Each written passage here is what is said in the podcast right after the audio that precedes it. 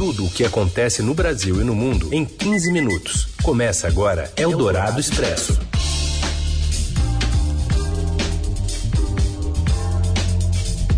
Olá, boa tarde, seja bem-vinda e bem-vindo. Tá começando por aqui o Eldorado Expresso. Você já sabe que a partir de agora você tem um resumo, né? Uma curadoria bem caprichada aqui para você saber as notícias importantes no meio do seu dia.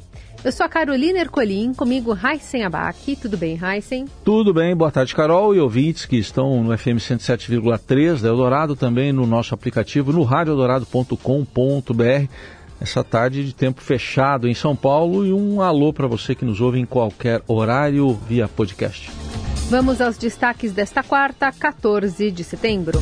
Três em cada dez famílias brasileiras não têm acesso suficiente a alimentos e passam fome. A maior proporção de famintos é registrada no norte e no nordeste do país. Aliados de Jair Bolsonaro tentam reverter o corte no orçamento do programa Farmácia Popular, que distribui remédios gratuitamente para pessoas de baixa renda. E ainda as reações contra o deputado bolsonarista que atacou a jornalista Vera Magalhães e também como o atraso no censo do IBGE pode afetar as pesquisas eleitorais.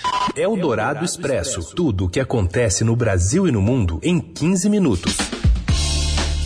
Começamos falando da fome. Três em cada dez famílias brasileiras enfrentam algum tipo de falta de alimentos e passam fome. É o que mostra um estudo da rede Pensan, Rede Brasileira de Pesquisa em Soberania e Segurança Alimentar, divulgado nesta quarta. Em números absolutos, são 125 milhões 200 mil pessoas em insegurança alimentar.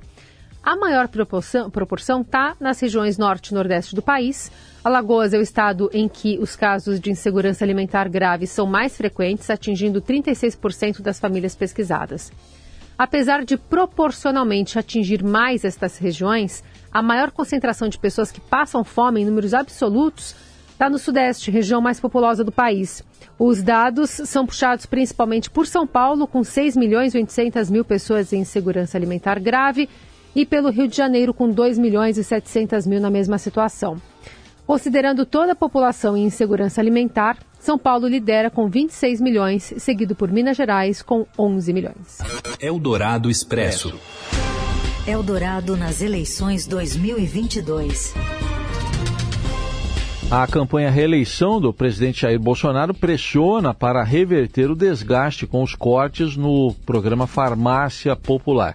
Mais informações com a colunista de economia da Eldorado, Adriana Fernandes. A campanha reeleição do presidente Jair Bolsonaro entrou em campo para tentar reverter o desgaste provocado pelo corte no orçamento de 2023 nas verbas do programa Farmácia Popular, que distribui gratuitamente remédios à população de baixa renda. O corte foi de 60% nos recursos e foi revelado pelo jornal Estado de São Paulo na semana passada. Uma nova reportagem do Estadão mostrou os medicamentos que vão ser atingidos pelo corte dos recursos no orçamento do ano que vem. O corte restringe desde fraldas geriátricas a 13 tipos diferentes de princípios ativos de remédios usados no tratamento da diabetes, hipertensão e asma, segundo alerta do Progenéricos, associação que reúne os principais laboratórios que atuam na produção e comercialização no país. O governo retirou a verba do programa, mas manteve recurso para as emendas parlamentares de relator, aquelas que sustentam o chamado orçamento secreto. O presidente não vetou as emendas de relator e, para isso, teve que cortar em outras verbas de políticas importantes, como a farmácia popular. Nas redes sociais, aliados do presidente estão tentando mostrar que não faltam medicamento nas farmácias credenciadas agora, mas escondem que o corte dos recursos foi feito no projeto de orçamento de 2023 e que só vai ser votado depois das eleições. Ou seja, se nada for feito, os remédios, fraldas e outros medicamentos vão faltar no ano que vem.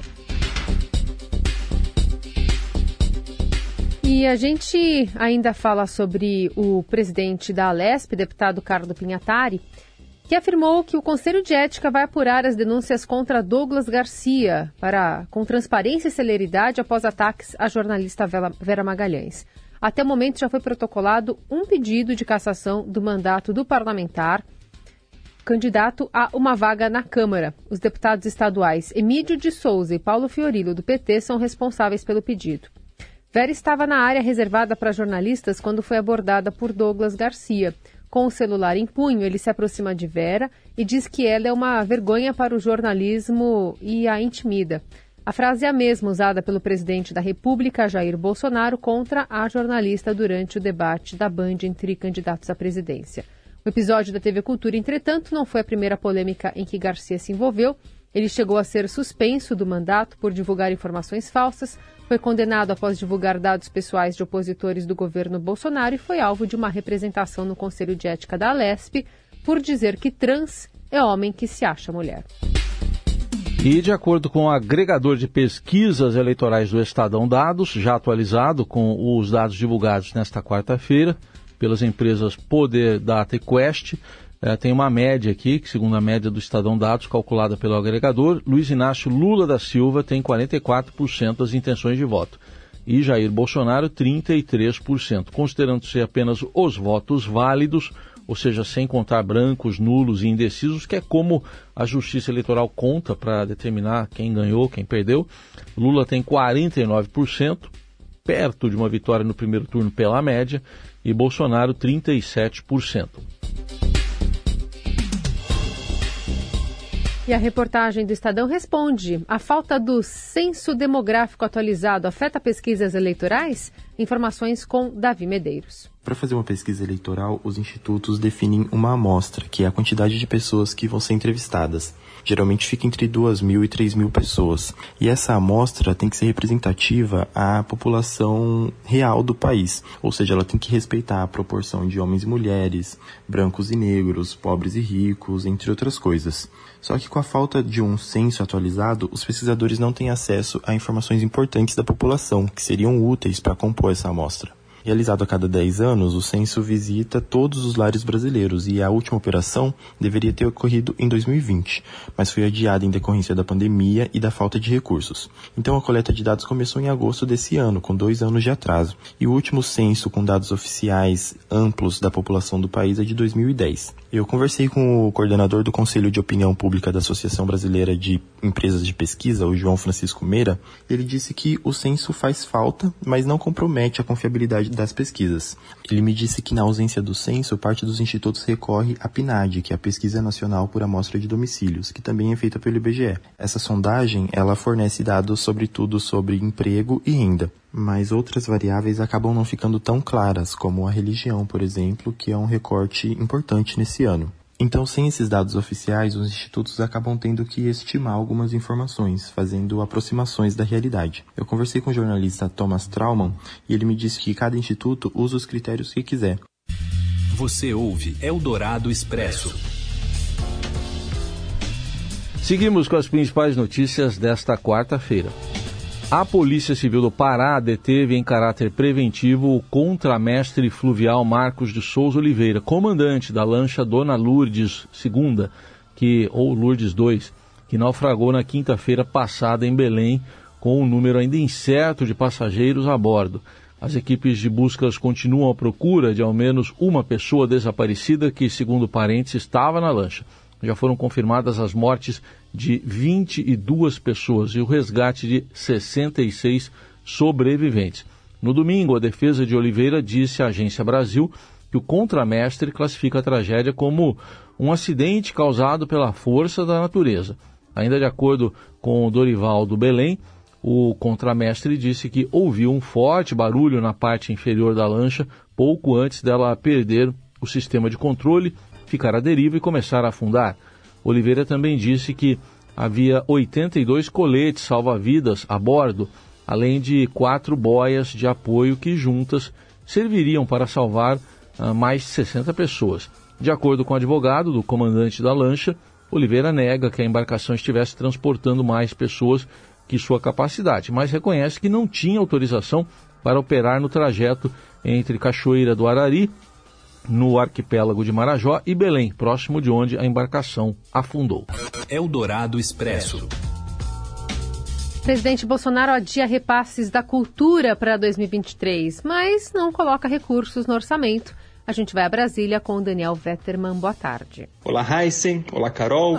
O presidente Jair Bolsonaro adiou os repasses da Lei Paulo Gustavo, destinado ao setor cultural, para 2023. Essa história a gente já trouxe no Estadão, mas agora a reportagem revela que, mesmo com o adiamento, o governo não colocou os recursos necessários no orçamento do ano que vem. Bolsonaro assinou uma medida provisória prorrogando 3,9 bilhões destinados ao setor cultural que deveriam ser pagos neste ano para 2023. A manobra abriu espaço para a liberação do orçamento secreto antes da eleição.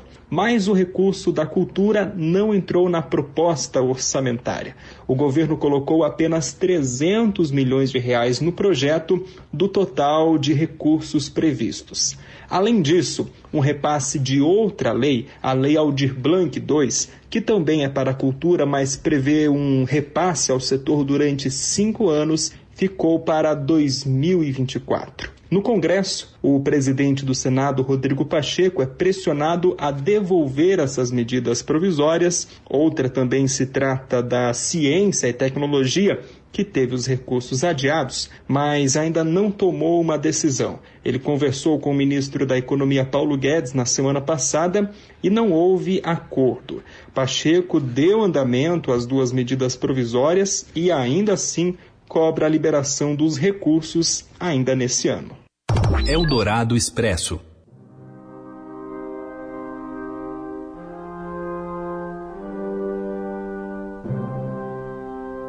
Deve começar em breve o velório da Rainha Elizabeth II no Palácio de Westminster, em Londres. O caixão fechado descansa sobre uma plataforma elevada conhecida como catafalco e os súditos passarão em fila em ambos os lados, sem poder parar em frente a ele ou bater fotos no local. Também está proibido depositar flores e bichos de pelúcia. O velório público será encerrado às seis e meia, uh, duas, duas e meia da manhã, pelo horário de Brasília, de segunda-feira, dia 19, data para a qual está marcado o funeral de Estado da monarca. A imprensa britânica estima que cerca de 750 mil pessoas devem passar pelo Palácio de Westminster para a despedida da rainha. Mais cedo, uma procissão com o corpo de Elizabeth II, reunindo os principais integrantes da família real, partiu do Palácio de Buckingham em direção à sede do parlamento, onde o cortejo foi recebido pelo arcebispo de Canterbury. A cerimônia começou pontualmente às 2h22 da tarde em Londres, 10h22 em Brasília, após um momento de oração restrito à família real em Buckingham. Eldorado Expresso. Crises com arbitragem e jornalistas comprometem a permanência de Abel Ferreira no Palmeiras? Fala, Morelli. Olá, amigos. Hoje eu quero falar da possibilidade de o Palmeiras perder o seu treinador Abel Ferreira antes de dezembro de 2024, quando vai o seu contrato. Abel tem sido sondado por clubes da Europa, ainda não estamos falando de clubes que conseguem seduzi-lo, mas certamente ganhando o Campeonato Brasileiro no meio da temporada do ano que vem, isso pode acontecer mais fortemente. O Palmeiras precisa se preparar para isso. Abel pavimenta um caminho difícil aqui no Brasil porque ele tem alimentado discussões com a arbitragem, tem alimentado discussões com outros treinadores e tem também agora esse processo contra dois jornalistas de São Paulo. É um caminho perigoso, é um expediente que a gente já viu de outros treinadores que quiseram deixar o Brasil e Abel, para mim, existe essa possibilidade. Parece que ele pavimenta esse caminho para deixar o clube antes do fim do seu contrato. É muito legítimo isso, é muito normal. Para mim, Abel Ferreira já cumpriu a sua missão desde que foi contratado no Palmeiras e agora vive um momento aí de complemento, talvez, de suas conquistas, ambições no futebol brasileiro. Ganhar o Campeonato Brasileiro é um título que ele ainda não tem, que ele quer muito. Esse ano foi eliminado da Copa do Brasil e da Libertadores. Ganhou o campeonato estadual, o campeonato paulista e agora está na iminência de ganhar o campeonato brasileiro. É isso, gente. Falei, um abraço a todos, valeu. Sinto-me perseguido. Então tá bom. Amanhã a gente volta com o Eldorado Expresso. Esperamos você. Até lá. Até amanhã, uma boa quarta para todo mundo.